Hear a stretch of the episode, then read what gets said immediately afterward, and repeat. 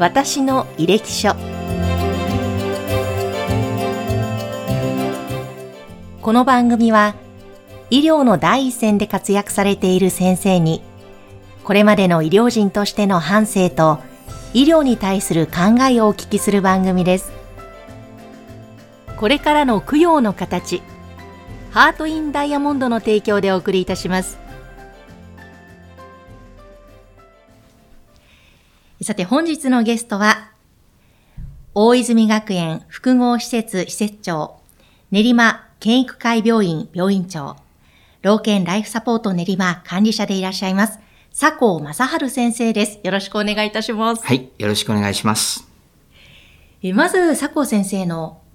略歴からご紹介をさせていただきます。は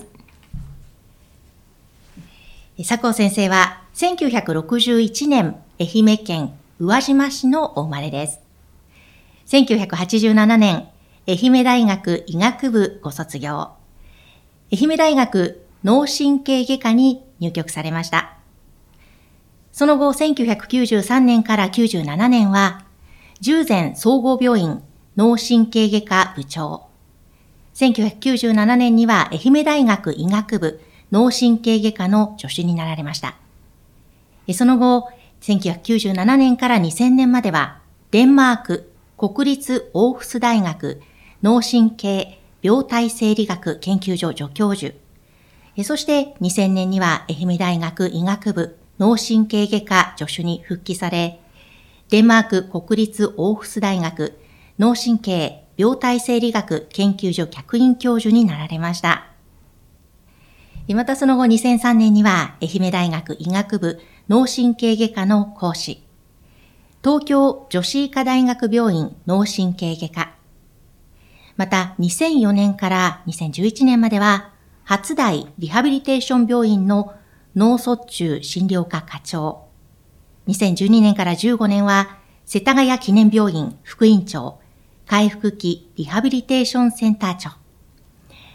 2015年から17年は、県育会竹川病院院長補佐、回復期リハビリテーションセンター長。そして2017年の4月には、大泉学園複合施設施設長、練馬県育会病院病院長、老犬ライフサポート練馬管理者になられ、現在に至られています。そんな佐藤正治先生に本日お話を伺います。よろしくお願いします。はい、よろしくお願いします。えまずですね、この番組は、はいゲストに来てくださる先生に、子供時代のお話から、うん、また研修医時代、うん、そしてそこからいろんなことを学ばれていかれたお話、そして現在のお話ということで、いろいろ時間軸ごとにお話を伺っています。はい。まずは、佐藤先生の子供時代のことをぜひ伺いたいのですが、愛媛ご出身ということで、はい、えー、すごくなんか暖かい場所を明るい方が多い県なのではないかなという勝手な私イメージがするんですが、どんな子供時代を過ごされたんでしょうか？はい。まあ、愛媛という土地柄がですね、非常にやっぱりのんびりして、えー、まあ、ゆったりとしたですね、土地柄なんですね。ですから、子供の頃はですね、えー、のんびりゆったりしてまして、あの、まあ、本当あの、プロレスが大好きな、えー、少年で、まあ、勉強もできないし、運動もできない普通の子供でした。うんえ、プロレスが大好きでいらっしゃったんですか？何かですね、あの、格闘技、プロレスとか見るとですね、なんか血が騒ぐんですね。で、これも本当、えー、3歳児か4歳児から見てたような感じですね。はい。そうなんですね。はい、わあ、じゃあちょっと観戦もしながら、ちょっと友達とも。あ、あの、そういう、あの、乱暴なことはしないんですけど、見るのが好きだという感じですね。はい。そうだったんですね。はい、えあの、小学校とか中学校とか、そのあたりの頃というのは、どんなふうに過ごされていたんですか？あの、もう普通の目立たない 子供だったと思うんですが、うん、まあ中学1年の時にですね、ちょっとあの、えー、交通事故に遭いまして、まあ、4ヶ月ぐらい入院して、ちょっとあの、えー、歩行が難しくなったりとか、うん、えー、あの、体力がなくなってしまったりしたんですね。はい、で、あの、まあ、田舎の中学校で、まあ、全生徒が260人ぐらいいるところで、まあ、あの、50番から、成績が50番から70番ぐらいの普通の生徒だったんですが、えー、中学校1年生の3学期に事故にあって、で、あの2年生の1学期の中ぐらいに戻ったんですね。するとですね、授業が全くわからなくなって、あの、まあ、ビリになってしまったわけですね。で、その時なんか本気で泣きそうになりましたね。えー、そうですよね。だってずっとその4ヶ月間入院されていて、うんうん、えー、そのちょっと事故のことも伺いたいんですけれども、そそういった時、あのど交通事故でいらっしゃるんですかね？はい、はい、あのいろいろとリハビリなどもその時されたことが今にもつながっているというのをご本で著書で読んだことがあるんですけれども、やはり医師になるきっかけというのはそこに終わりになったんですか？多少あるかもしれません。当時はですね、リハビリテーションという医療が合ってないようなもんで、物量治療だったんですね。ですから、リハビリ訓練したという記憶はなくて、あの、急性期治療をやってる間に、膝が固まってしまって曲がらなくなったんですね。で、曲がらない膝をですね、どう曲げるかっていうのが、えいやってギューッと曲げられるんですね。はい。もう痛くて痛くて、うん、毎日その物量治療で涙を流していたというようなですね、もうリハビリというかそういう治療はもうとにかく痛くて辛くて嫌なもんだっていう印象でしたね。えー、そうだね。もうかなり今とは全然違う。あ全く違いますね。だから予防的なですね、えー、どうやってそういうことを予防するかという概念もまだなかったんじゃないでしょうかね。はい。えー、でも、まだ中学生で、かなり辛いその期間だったとは思うんですけども、またそこから戻って学校に戻ったら今度は、はい、授業がついていけないということですね。授業もついていけないし、体力もないですね。わそこってどういうふうに乗り越えていかれたんですか、当時。うん。あの、乗り越えるっていう感覚はあまりなくて、えー、まあ、授業わからないから辛い。で、通学するだけでしんどい。で、授業出てたらヘトヘトでお家に帰ってくる。遊びに、遊びに行けない。体育の授業もろくにできない。といったらすることがないから、えー、なんとなくですね、何もわからないんで教科書を見るようになって、それまであの、俗に言う勉強という習慣が全くなかったんですね。で、初めてですね、それから勉強をするという習慣ができて、えー、勉強することが苦にならなくなりました。ではどっちかというと勉強は本当あまり得意ではないというか。勉強することなかったですね。はい。あじゃあそれがそのきっかけで、うん。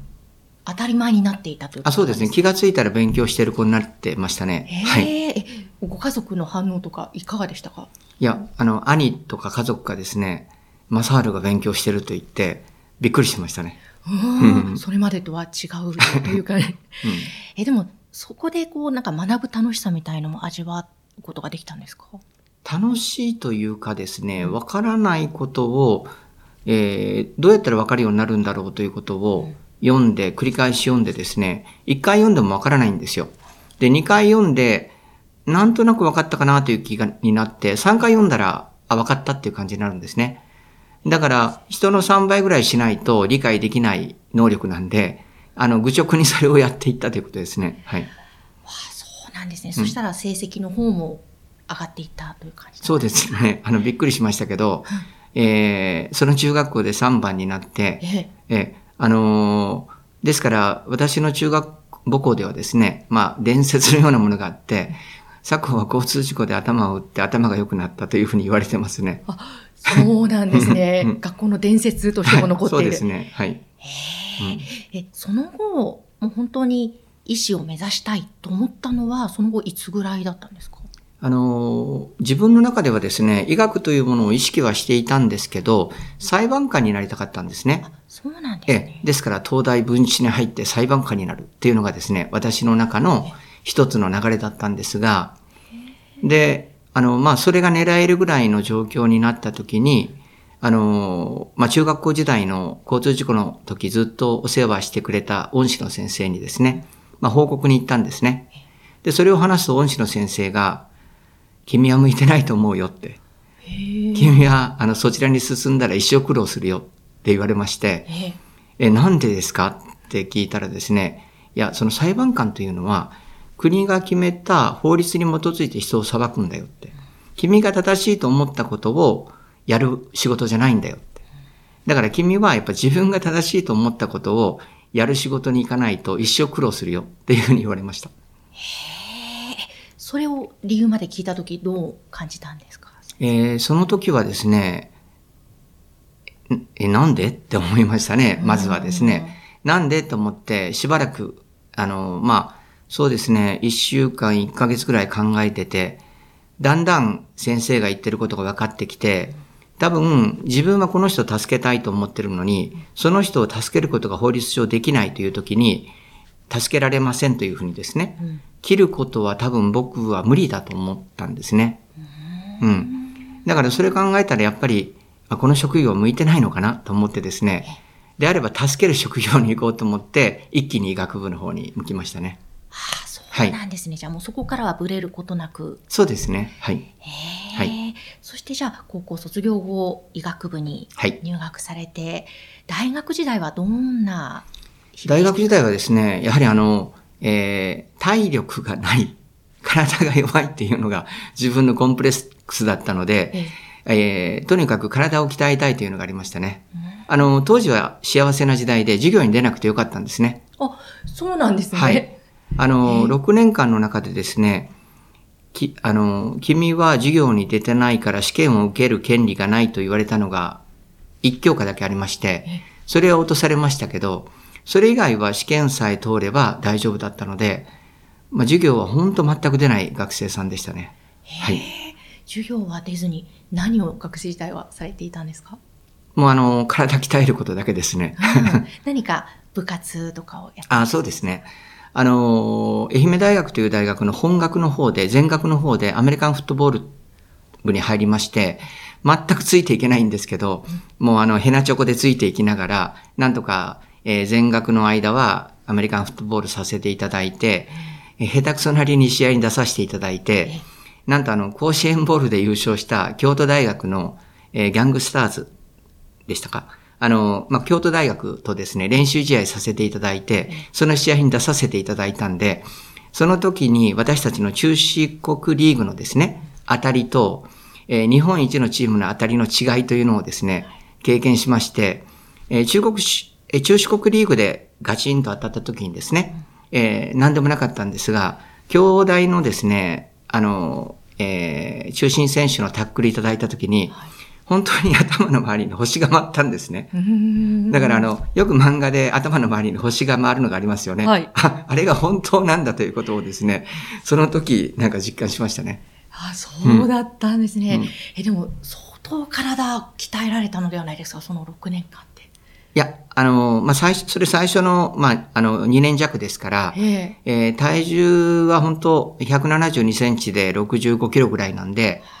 あの、全然、あの、鍛えた、あの、ヘナチョコが普通の人になったっていうだけであって、京都大学の方で180センチで105キロぐらいありますから。うわそれを考えると。そうです。うん。ヘナチョコですね。へえー、でもなんか、そのアメリカンフットボールを通じて学んだこと、得たものってどんなものだったんですか？そうですね。あの、体に対する、運動に対するコンプレックスが、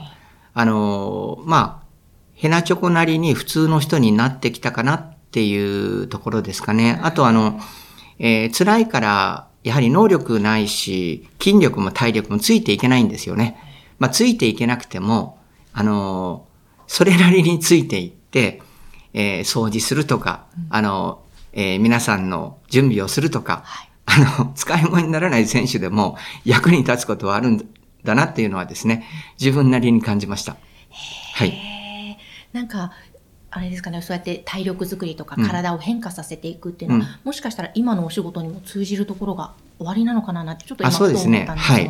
多分通じてると思いますね。はい。あの他にも空手ですか？あ、それはですね、あの、愛媛大学という大学は、本学から医学部に20キロぐらい離れたとこなんですね。えー、ですから専門移行すると本学に通えないんですね。うんですから何か、えー、そういうスポーツがないかなと思ったんですけれど、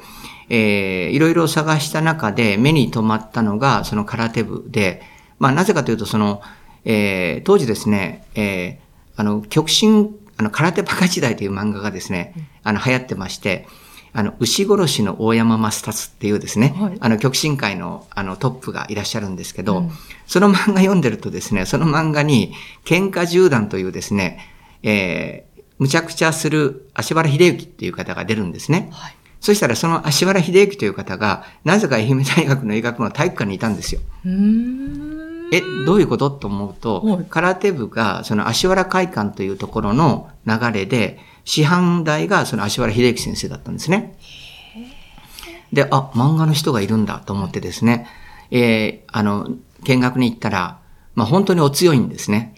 うん、で、すごく怖くて、すごいお強いんで、あ、でもこれはちょっと体鍛えるのにいいかなと思ってですね、あの、空手部の方に、あの、入れさせていただきました。へじゃあもうアメフトと空手と。はい。じゃあもう本当に、その医学部時代というのは、うん、体を鍛えるその体力のベースを作ったという感じだったんですね。そうですね。はい。うんえー、そしてその後、卒業されて、はい、えー、実際にえー、医療の道へということなんですけれども、うん、またそのお話はぜひ次回、はい、詳しく伺いたいと思います。はい、そして、毎回この番組では、先生たちにこう定番の質問をさせていただいています。はい、まず第1話の最後の質問なんですが、はい、先生にとって医師の仕事とは？という質問なんですが、いかがでしょうか、はい。えー、私にとって医師の仕事っていうのはですね、あの、本当楽しい仕事で、やりがいを感じる、まあ、自分の誇りでもあります。あの、本当あの、この仕事を選んでよかったなと思いますので、あの、やはりですね、あの、患者さんを治療して助けて、でもあの、患者さんのご家族もですね、病んでるんですね。で、患者さんの家族も助けて、喜んでもらうっていうのがですね、私たちの役割だと思ってて、より、喜ん、あの、助けるだけじゃダメだと思うんですよ。喜んでいただくとこまでいかないとダメだと思うので、それをですね、一生懸命やること、全力でやってですね、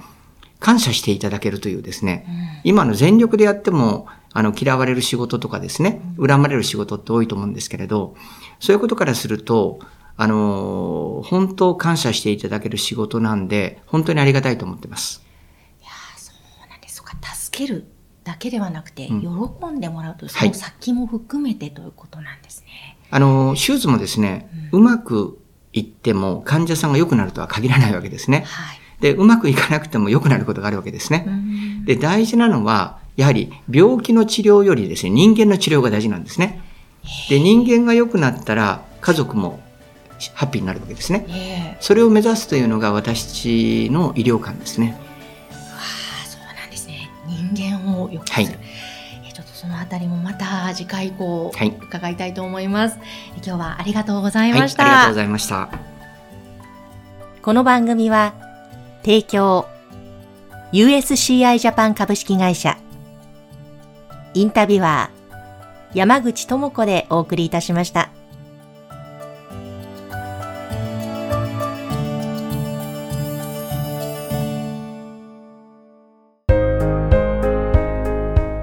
地元供養にはご遺骨で作るダイヤモンドを。ハート・イン・ダイヤモンド。それはこれからの供養の形です。